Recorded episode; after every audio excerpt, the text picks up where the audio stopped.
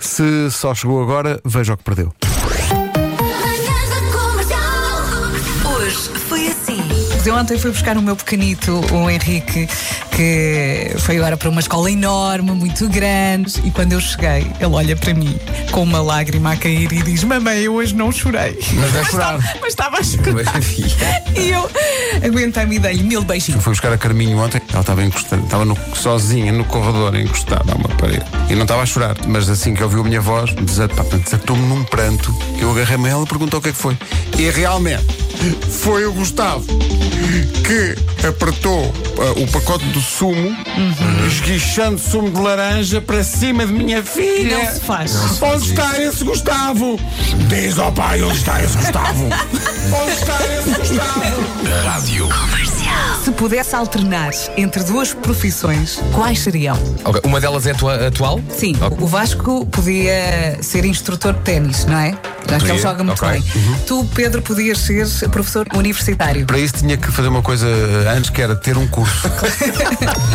Eu gostava de, se se tivesse jeito para isso, de ser chefe de cozinha. Ah, Deve Olha. ganhar a a trabalheira que é, Pedro. Acho que deve ser uma grande trabalheira, mas deve ser muito inspirador também e muito estimulante.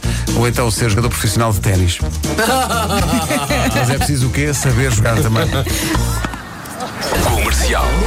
O meu sonho de sempre, e que vou ocasionalmente tendo um pé lá, mas um pé muito fininho que depois sai. Eu gostava de ser designer de brinquedos.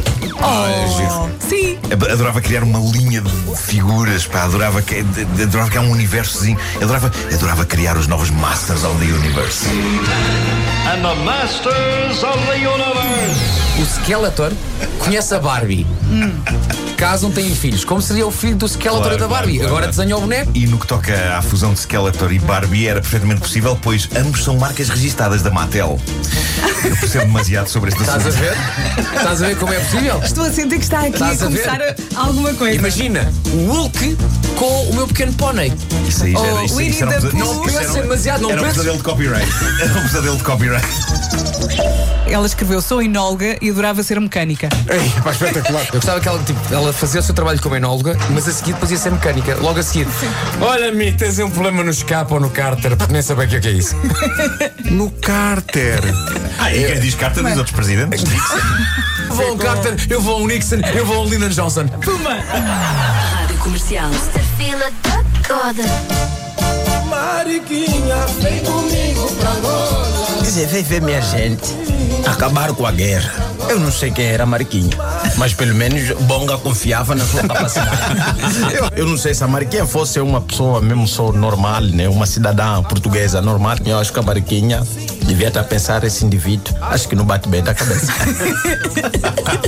Quer dizer, com tantas granadas, tantas notícias que estamos a ver aqui pela RTP, ele quer que eu vá lá acabar com a guerra. Mas o que é que esse bonga pensa que eu sou? Porque ele sabe correr, eu não.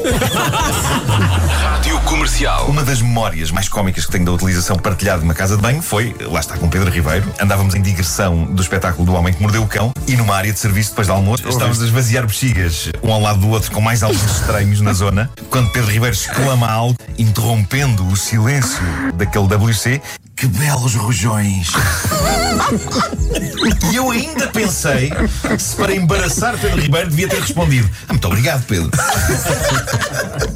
Ou só- então responderes, fala por ti. Hoje foi assim. Ai, ai. Olha, Pronto. foi um fartote. Olha, está Amanhã feito. mais.